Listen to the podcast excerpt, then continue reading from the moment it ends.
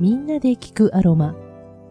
リラックスだけではなく、体や心、そしてスピリチュアルな部分に響く本物のアロマの奥深いパワーを、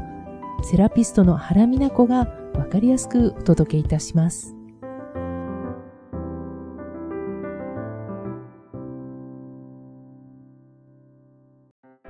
皆さんおはようございます。先週からですね、メディカルアロマを使って運動やワークアウトのサポートをしましょうというお話をさせていただいています。気温も下がってきて少し外出とか運動とかも楽しい時期になってきてますよね。で、先週はですね、運動前に使うといいというおすすめのエッセンシャルオイル精油ですね、アロマをご紹介しました。で、えっ、ー、と、今週は、えー、それに引き続きでは今度運動終わった後、筋肉のケアですとかね、そういったところに使えるエッセンシャルオイル、アロマをご紹介していきたいと思います。まあ、運動の後と言いますと、やはり筋肉痛とかね、そういうところが一番気になると思いますので、これ、えっ、ー、と、早めに、えー、このエッセンシャルオイルを使ったケアをしていくとですね、まあ、その筋肉の炎症とかを沈めることもできますし、また硬くなった筋肉を緩めるという目的で使っていけるんですね。で、今日ご紹介するのが結構ね、いくつあるんですよ。6種類ぐらいおすすめできるエッセンシャルオイルがありますので、えー、ご紹介したいと思います。名前がですね、ウィンターグリーン、バジル、レモングラス、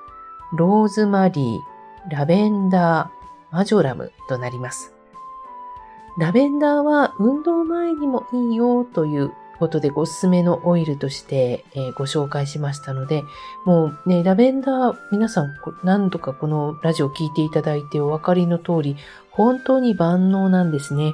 ですので、ラベンダーはぜひあの、質のいいオイル、ラベンダーの精油っていうのを、えー、お手元に置いておかれると良いと思います。えー、そうですね。で、難はいろいろありますけれども、私が使っているメーカーさん、えー、プラナロムとか、あとはドテラとかの、えー、アロマですと、そうですね、だいたい10ミリぐらいで、4、5千円ぐらいかな、するかなという感じです。で、えー、って言って、こんなちっちゃな瓶で5000円ってなると、ちょっと、うわ、高いって思うかもしれませんけれども、このラベンダーがいかにどいろんなシチュエーションで使えるかということが分かるとですね、その価値は本当に、あの、もうこの値段以上だなということは感じていただけるんではないかと思います。また、エッセンシャルオイルって非常にこの方向成分がを蒸留して濃縮された形になってますので、たった一滴でもかなりいろんな作用を体にも及ぼしてくれるんですね。えー、例えば10ミリ瓶の、えーと、エッセンシャルオイル精油の瓶だと、そうですね、200滴は取れるんじゃないかな。で、そう考えると200回使えるって考えると、毎日1滴ずつ使ったとしてもですね、まあ、200日使えるという形になるんです。そう考えると200日で5000円って考えると、そんなにすごい高いっていう感じではないっていうのを、この感覚分かっていただけますでしょうか？あの、ぜひ、まずラベンダーから、あの、お手元に置いていただけると良いかと思います。ま、まず香りもね、楽しめますしね。さて、ちょっと話に戻ります。えー、ご紹介してきた、えーと、6つのエッセンシャルオイルのそれぞれの、えー、ご紹介とその役割のご紹介をしていきますね。ウィンターグリーン。こちらはですね、実は皆さんこの香りはよくご存知かと思います。まさに湿布の香りなんです。えー、サリチル酸メチルという成分が入っています。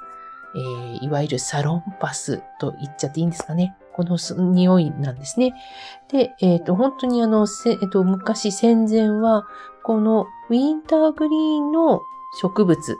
葉っぱから取れる成分を使って、そういった湿布に使ってた。で、まあ、ね、戦後になったら、やはりあの、合成する技術力っていうものがついてきて、大量生産ができるようになってきたので、もう天然物のものは使わなくなってきたということなんですけれども、昔から筋肉の痛みですとか、あとは関節とか、あとは腱ですね。腱の痛み。そういったところにも作用するというところで、このウィンターグリーンは非常にあの優秀だというふうに言われています。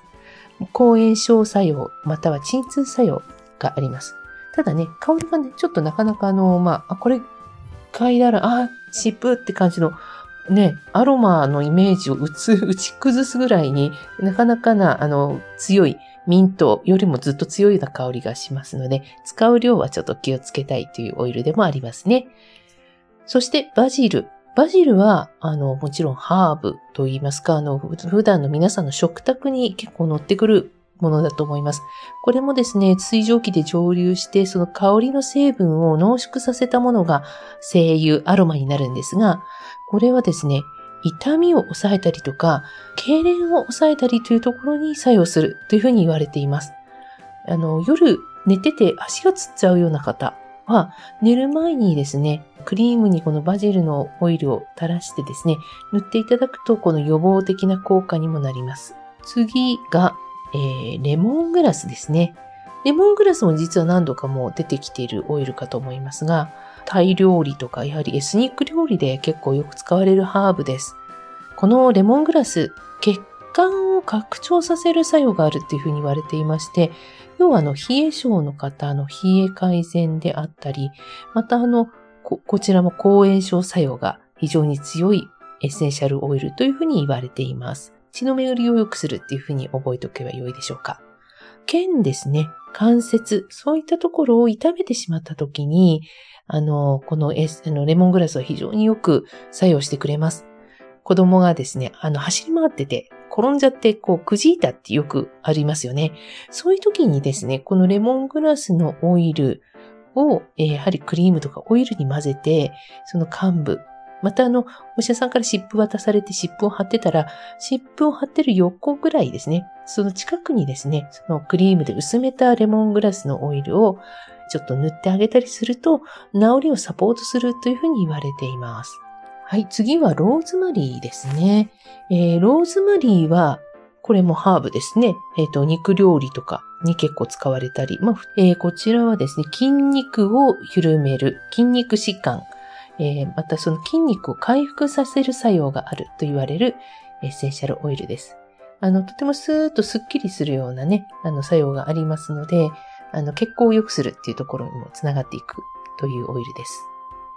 で、先ほどもお伝えしましたラベンダーですね。ラベンダーにも筋肉を弛緩させる、筋肉を緩める作用、また筋肉を再回復させる作用があると言われます。ラベンダーは特にその細胞が傷ついた時にその傷ついたものを回復させていくという作用に非常に優れているオイルになります。今までも例えばよ、やけどをした時に、あの、まあ、水で冷やしますよね。冷やした後、すぐにあの、ラベンダーオイルをですね、その、やけどしたところに、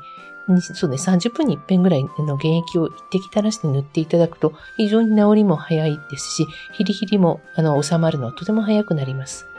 また、あの、スキンケアとして、化粧水とかに入れていただくのも、お肌の、あの、トラブル肌を整える。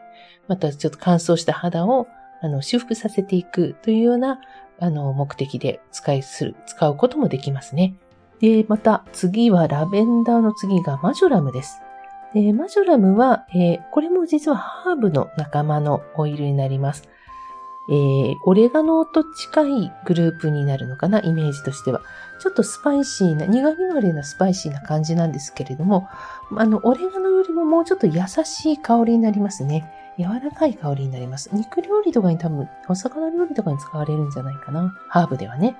で、これがあの、精油、エッセンシャルオイルになりますと、えっ、ー、と、これはあの、非常にあの、疲れた時にリラックスをさせてくれる、特にあの、精神面への作用も非常に強いエッセンシャルオイルになります。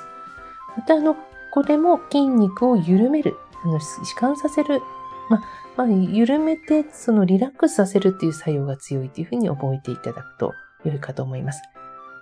今、えっ、ー、と、6つのオイルをご紹介しましたね。で、えー、この6つのオイル、そうですね、えー、ウィンターグリーン、バジル、レモングラス、まあ、ローズマリーぐらいまでかな。この4つはですね、ちょっと原液原液をそのまま肌に塗るっていうのは少し気をつけた方が良さそうです。えー、皮膚への刺激があの強い精油のグループになりますので、できましたら、えー、ベースになるような植物油ですね。まあ、いろいろありますね。ホホバオイルだったり、アーモンドオイルだったり、えー、スイートアーモンドオイルだったり、あとはココナッツオイルだったり、えー、あとはなんだろうな、えー、マカデミアナッツオイルだったり、いろいろね、そういったベースとなるマッサージ用のオイルってたくさんありますが、えー、まあ、一番使いやすいのはホホバオイルかもしれません。酸化もしにくいですしね。ホホバオイル、またはココナッツオイル。ココナッツオイルも、あの、固まる部分を、えー、取り除いた、えー、分流ココナッツオイル。まあ、いろんな、別の言い方もありますけれども、そういったあのの取り除いたマッサージ用の専用のオイルがあり、ココナッツオイルがありますので、それを、えー、ベースにしてもらって薄めていただくっていうのがおすすめです。ローズマリー自体も、えー、そうですね、ちょっとあの刺激が強いオイルになりますので、薄めて使っていただくのが安全という感じです。えー、ラベンダーやマジョラムマジョラムなどは、まあ、現役でもいけるかと思いますが、できれば少し薄めて、お肌に使うときは少しあの慎重にね、薄めて少しずつ試していくっていうことをお勧めします。で、えっ、ー、と、使い方ですが、えー、例えばその植物油ですね。さっきの、えーと、マッサージ用のオイル。またはクリームでも構いません。えー、大さじ1杯ぐらいにですね、えー、そうですね、だいたい6滴ぐらいから始めて、あとはマックス、まあ、そうですね、15滴、20滴ぐらいまではいけるかと思います。ただ、あんまり、あの、濃くしてもね、あの、いけ、あの、いけませんので、お肌にね、やっぱり影響が出てしまう可能性がありますので、少しずつ自分で試しながらやっていくのがいいんじゃないでしょうか。まあ、あの、どれぐらいのオイル何種類混ぜていいですか？ってよく聞かれますが、このメディカルアロマに関しては、まあ、あの、全部6種類混ぜても構わないと思いますが、ただ、香りがね、あの、やはり、いろんな香りしてきちゃうと、ちょっと鼻が疲れちゃうっていう方も結構ね、敏感な方はいらっしゃるので、例えば、ウィンターグリーンとローズマリーとか、なんかちょっとご自身で、あの、少しずつセレクトして2、3種類からブレンドしてやってみましょう。で、それを、あの、まあ、クリームケースなどに入れていただいてですね、スポーツ終わった後に、えー、こまめに塗っていただくというところがポイントです。えー、たくさんのエッセンシャルオイルを大量に塗るのがいいわけじゃなくて、えーと、少ない量でもいいので、こまめに、えー、塗る。あの少量頻回っていう言い方をしますけれども、それがやはりこの天然のものに関しては非常に、えー、穏やかにゆっくり、ただじっくりと聞いていくっていう感覚を捉えていただけるかと思います。ぜひ、あの、スポーツの秋にお試しください。この番組でお伝えしているアロマの働きを十分に体感するためには、